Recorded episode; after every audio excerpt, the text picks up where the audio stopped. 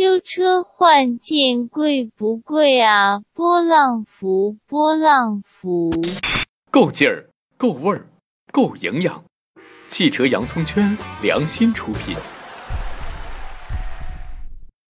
小伙伴们，大家好！上期猜车的正确答案斯巴鲁 BRZ，你猜对了吗？上期奖品是超实用的记录仪哦。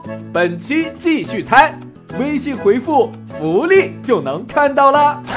汽车在使用过程中会因为各种原因更换零件，但去了修理厂有许多名词，什么原厂件、副厂件、正厂件、品牌件或者拆车件，甚至是翻新件等等，它们到底有什么区别？今天聪哥就来给小伙伴们使劲爆爆料。废话说够，赶紧开始今天的节目。首先，汽车零件可以先笼统的分为两大类：新件和旧件。而这里面还有很多门道。有请在修理厂摸爬滚打多年的韩哥来给大家讲一讲。呱唧呱唧。啊，咱们就先从这个新件开始说。新件里也分为很多种。这个原厂件，这个其实最好理解，它就出自厂商渠道。无论是这个外包装还是零件上，都有这厂商的 logo 啊。正规 4S 店呢，维修一般都用这原厂件，但是这零件价格高，工时费高，这谁都知道。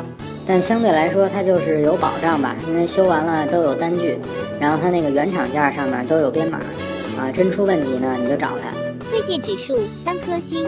啊，正厂件，它就是出自这厂家官方合作的这个零件供应商。其实这汽车零件它都不是这个厂商它亲自生产的，从这螺丝钉啊、大灯啊、变速箱啊，它都是这个零件供应商研发生产啊。比如说福耀，它给大众提供这个汽车玻璃，上面就带着福耀跟大众的 logo 嗯。但要是这个玻璃上它只有福耀的 logo，没有大众的 logo，它这个就属于正常价。推荐指数四颗星。啊，品牌件。像我们这种修理厂，一般就喜欢用这个品牌件，因为这价格比较合理，大家也都能接受。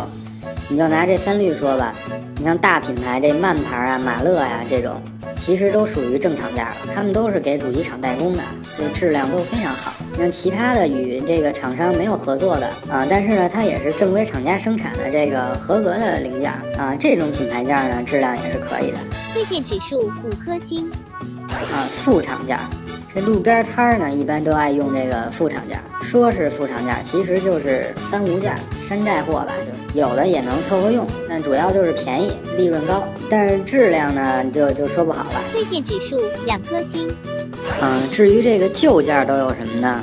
这个拆车件，顾名思义呢，就是从这车上面拆下来的。比如说，这有人买了新车，就把轮毂换了，保险杠换了。自己换包围啊，那拆下来这个东西呢，就是拆车件，其实跟新的也没太大区别。不过这个拆车这来路可就说不准了，改装车啊、走私车、报废车、事故车上都有可能。推荐指数三颗星。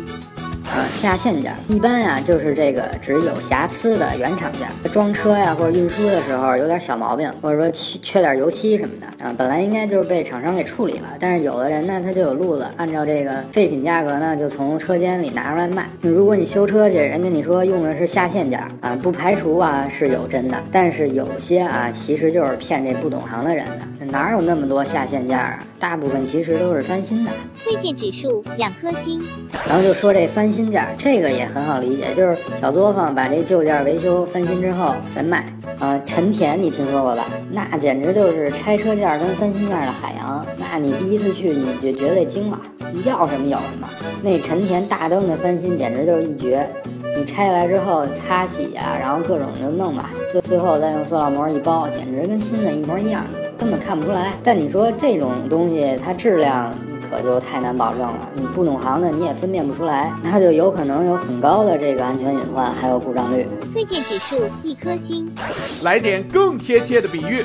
比如你的水果手机 Home 键坏了，拿专卖店去修，换的就是原厂件。但是这个按键其实是富士康生产的，你直接去富士康拿货，那这个就是正厂件。如果你去中关村换了一个不知来路的山寨货，装上也能用，过两天又坏了，这就是副厂件。如果你换了一个原厂 Home 键，唯一缺点就是有点色差，那这个就是下线件。如果你换了一个别人手机上拆下来的按键，那这个就是拆车件。如果你换的也是别人坏过的按键，但却被商家自己修好了的，并且抛光了跟新的一样，那这个就是翻。新件，看完之后是不是觉得，哎，还是忍痛多花钱换原厂件靠谱？当然不是，只要掌握好下面聪哥教给你的诀窍，那么你就可以花小钱办大事了。原厂件价格高，总给人一种特别不值的感觉，除非没有选择，一般不用。但比如有安全风险或者拆装比较麻烦的时候，我们还是选原厂件为上策。说这个没别的意思，前车之鉴跟您分享一下。正厂件、品牌件，大多数配件，比如常见的机滤、铜滤、空调滤芯以及火花塞等等，都可以选择正常件或者大品牌的品牌件，这算是最具性价比的选择。相对而言，这些在市场上也比较透明。副厂件虽然质量一般，但是有些东西是可以使用副厂件的，那就是不影响安全性的装饰性零件等，例如某宝上卖的中网、手套箱里面的盖板等等。虽然质量不如原厂，但没有多少钱，也不是什么重要部件，买买也无妨。你看你多有经验！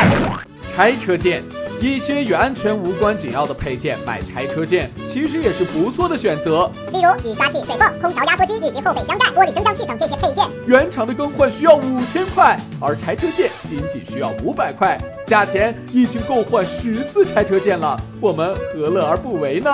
如果不打算长期使用的车型，拆车件更是不错的选择。这类东西也不是完全都能买，因为有些配件属于易损件，拆下来就是一种损坏。但值得注意的是，这一类东西必须要有专业人士的指导才能够下手，因为市场鱼目混珠，买到翻新件则会得不偿失。你目光有够专业，一眼就看出问题所在。翻新件建议新手小伙伴们不要过多接触，因为这类零件质量无法保证。拿轮毂为例，有些轮毂断裂后直接刮腻子重新喷漆，一般情况下我们肉眼是看不出来的，却存在安全隐患。如果遇到在高速行驶轮毂彻底断裂，后果小伙伴们可以尽情遐想的。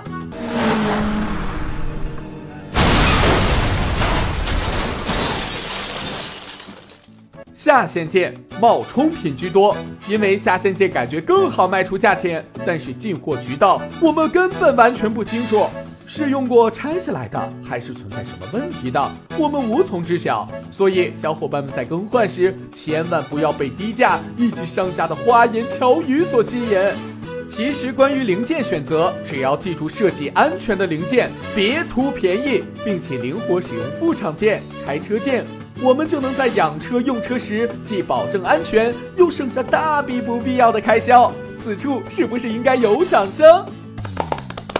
接下来又到了本期的有奖猜车环节，具体参与方式微信回复“福利”就能看到。小伙伴们，我们下期再见。